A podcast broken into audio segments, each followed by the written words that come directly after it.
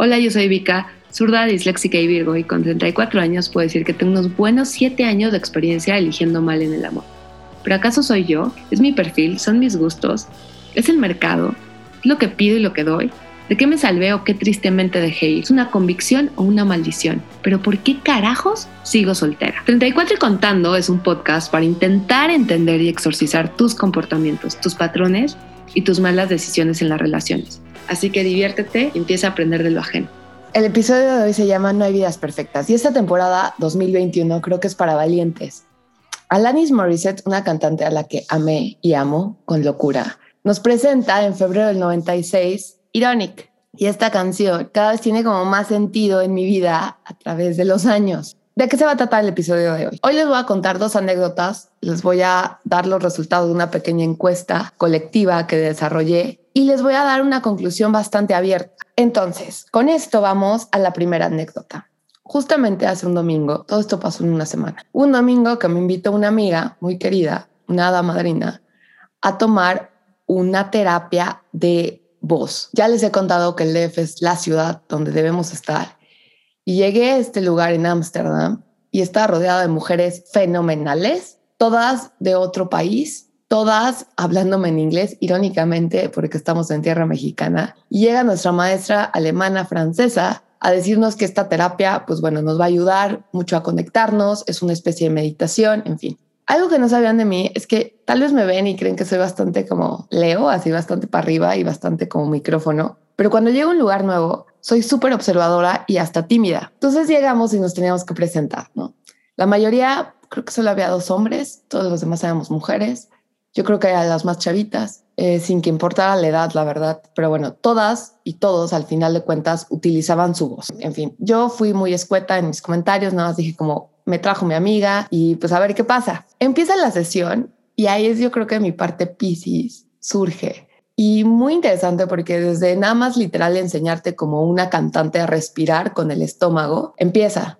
Y de pronto empezamos a hacer como sincronías de voces, ¿no? Ciertos ruidos. Y la ¿no? Que es que la mexicana tímida, se siente bien sensible, güey, y empieza a llorar. Y empecé a sacar lágrimas, lágrimas, lágrimas, lágrimas. Y llega la maestra y me hace, se acerca y le digo, es que ¿por qué pones una canción? O sea, ¿por qué estás, por qué estamos escuchando esta música o este sonido, o estamos creando este sonido, porque al final era lo interesante, nuestras voces sonaban a una melodía. Y yo le digo, es que esto es muy triste, esto es como Adele, o sea, me está generando una tristeza y una, ¿no? Y un desprendimiento y una nostalgia y me decía como pues llora, ¿no? Aparte muy y después nos reíamos, le dije, esto parece un experimento muy cañón porque cuando empezó la terapia empezó a caer una lluvia así, sonaba, sonaba el techo, termina y sale casi casi el arco iris, sale el sol precioso. Entonces dijo, bueno, esto es también la energía total. Me encantó la experiencia.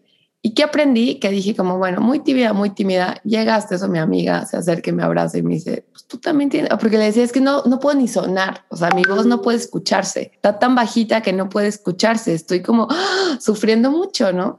Y bueno, total decía, y me encantó esta parte de la primera anécdota que les cuento y van a entender por qué. Porque dijo, esto solo son notas, es tu interpretación, querida. No te traje el cántico más deprimente, son sonidos. Tú que tienes allá adentro que eso es lo que te produce. Pasa. Eso fue el domingo. A lo largo de la semana recibo una noticia muy bonita y son de esos días que, pues, no sé, la chamba sale, fluye, sientes que cada, no sé, de esas semanas buenas, de esas semanas donde sí sientes que estás haciendo algo que que está trabajando tu mente y que se está viendo tangible tus esfuerzos. Y el viernes voy a comer con una amiga. Me siento, y ahí va la segunda anécdota muy en mi interior, muy contenta de todo, decido vestirme, me pongo un vestidito coqueto, salgo a la calle y el Uber empieza a manejar pues raro, sumamente lento, eh, le pido que vaya un poquito más rápido, se enoja y en fin, pocas, así para hacer la historia corta, me deja como a tres cuadras antes del departamento de mi amiga diciendo que ya había llegado y yo ya preferí evitarme el conflicto. Me bajo como a rapidez, así de que bueno, ya, ya aquí me quedo, ya está bien, ya. Me bajo y empiezo a caminar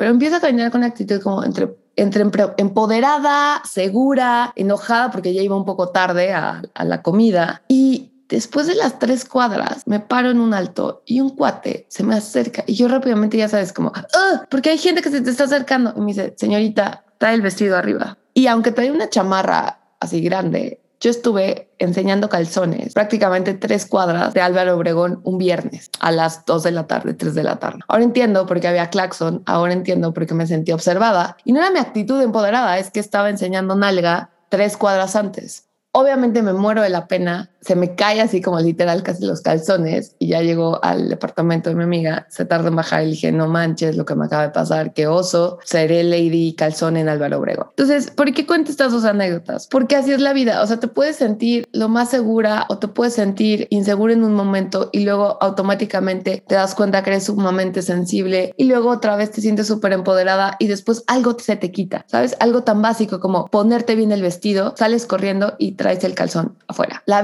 está en subidas y bajadas. Y así nos gusta estar. Y pues bueno, con esto que abrí mi corazón a mis dos situaciones como más relevantes en mi semana, empezamos con el tema central, que no hay vidas perfectas. Y de verdad no hay vidas perfectas. De manera circunstancial, esta semana escuché muchas historias de mujeres relacionadas a sus parejas y a lo cual mi instinto periodístico les empecé a preguntar así como, oye, ¿qué significa para ustedes tener pareja? Y ahí viene el tema de la encuesta colectiva. Unas me dijeron, les dije en una palabra, dime qué significa. Unas me dijeron compañía, otras me dijeron contención, otra me dijo estar plena, otra me dijo es compartir, otra me dijo que era complemento. Todo esto es como interesante porque creo y, y, con esa respuesta me considero sumamente idealista a lo que significa tener pareja. Yo a veces siento que quiero más un socio y una amiga me lo dijo ayer. Es que tú buscas un socio, no buscas una pareja, Vic. Es que yo quiero como un power couple, quiero como Jay-Z, ¿sabes? Y yo quiero ser Beyoncé. Y juntos somos de Carters, pero cada quien tiene una carrera. Más allá de eso, creo que sí me considero que soy sumamente idealista en una relación o pensando en una relación. Soy creativa, pero se me cae en la ejecución. O sea, soy buena para pichar, pero se me cae la cuenta por alguna de las, o sea, por él o por mí o algo pasa, pero se me cae. Entonces, con esta encuesta me dio como la oportunidad de entender, ok, estas personas tienen parejas estables hasta la fecha y contando, porque ahorita les voy a contar la segunda parte. Y eso lo tenían muy claro, no era amor. O sea, yo pensaba que, ¿qué es lo que quieres en una pareja? Amor. No, todo esto es un poco de compañía, eh, con otras palabras, sinónimos, pero al final de cuentas es como la búsqueda de nuestra estar solo. Lamentablemente, estas historias que he escuchado sobre las parejas no son arcoíris. Todos los hombres de estas parejas se están cayendo, no están 100%. ¿A qué me refiero con esto? Creo que existe un gran gap salarial, ¿no? Sobre cuánto ganan los hombres y las mujeres y así, pero creo que hay un, nadie habla del gap emocional que los hombres enfrentan. Más allá de las edades o de su situación o así. Creo que últimamente nosotras tal vez estamos corriendo y ellos están como caminando o en pausa y nos estamos alejando más.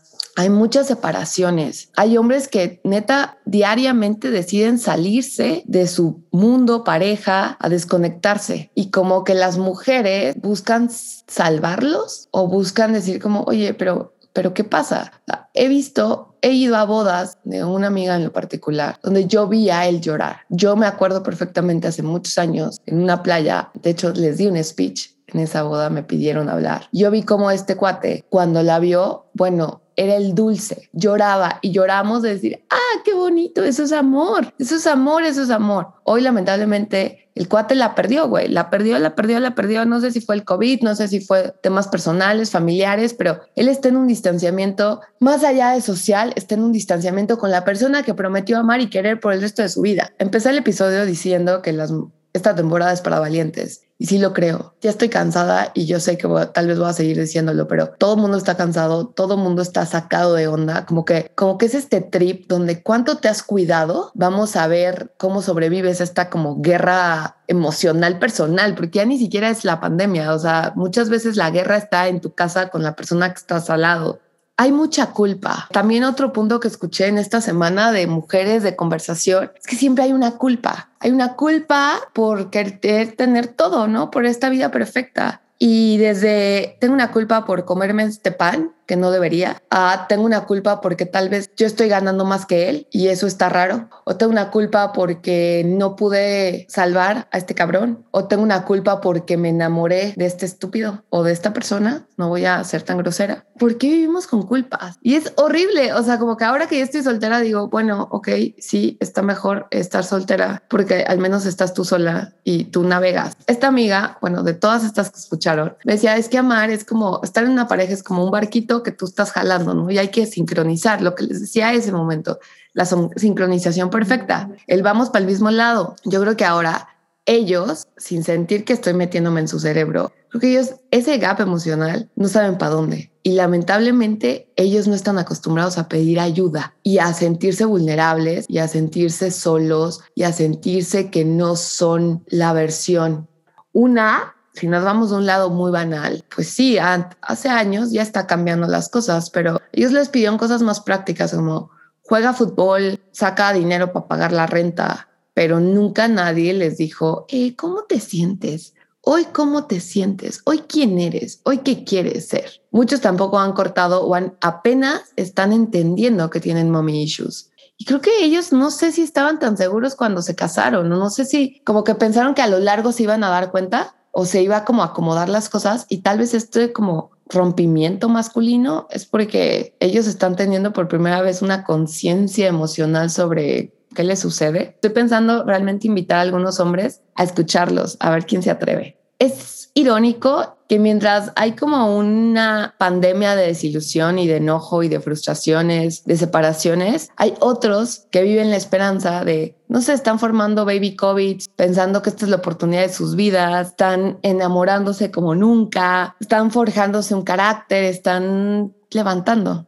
Y la otra vez escuchaba, me pasaron un, un artículo del New York Times diciendo que ahora como las series van a tornar un tema más natural. Vamos a hablar ya más del bueno, porque pues si la vida estamos tan maléficos y nos hemos maleado tanto, hay que regresar a lo bueno, hay que regresar a, al buen personaje, al buen tipo, a la buena mujer, ya no hacer calculadores como en House of Cards, ya ser simples, sencillos, por una vida mejor, por una vida más amena, menos caótica, menos abrumadora. Alguna vez les dije que la sensación más clara de cuando estás enamorada es que siento que levitas. Como les decía, a mí me gusta el pitch, ¿no? Entonces, en esa parte levitas, sonríes, brillas, pero tal vez son las hormonas, o sea, es meramente sustancia química de drogas, ah, así, emoción, adrenalina. Lo real, lo crudo, es sincronizarte a pesar de que ya las hormonas dejan de funcionar. Tu dosis, tu microdosis de amor se acaba. Y una amiga me dijo, güey, esto es chamba, esto es neta es trabajo es diariamente decirte, oye, ¿cómo estás? Oye, te quiero. Oye, está casi casi me dijo mecánico, pero para, para que funcione, güey, porque esto es contención, porque esto es, esto es que este cabrón de alguna manera me mantenga aquí, güey, porque yo, mi cabeza se puede ir a la mierda. Eso está cabrón, porque diría como lo que me asusté o no me asusté, pero lo que entendí esta, me, esta semanita es que una pareja es que a pesar de todo lo horrible, aquí me quedo, no salgo, no corro, Tal vez lloramos, tal vez gritamos, pero aquí estoy y que la frase que todo mundo quiere escuchar ya no es ni siquiera un te amo, ya no es un te quiero, es todo estar bien, no estás sola. Crecer es bien difícil y crecer acompañados por lo que he visto es peor. Y tal vez la ironía más grande es que nacimos solos, morimos solos, pero por el resto de toda nuestra vida estamos buscando a otra persona para validarnos en esta pinche tierra.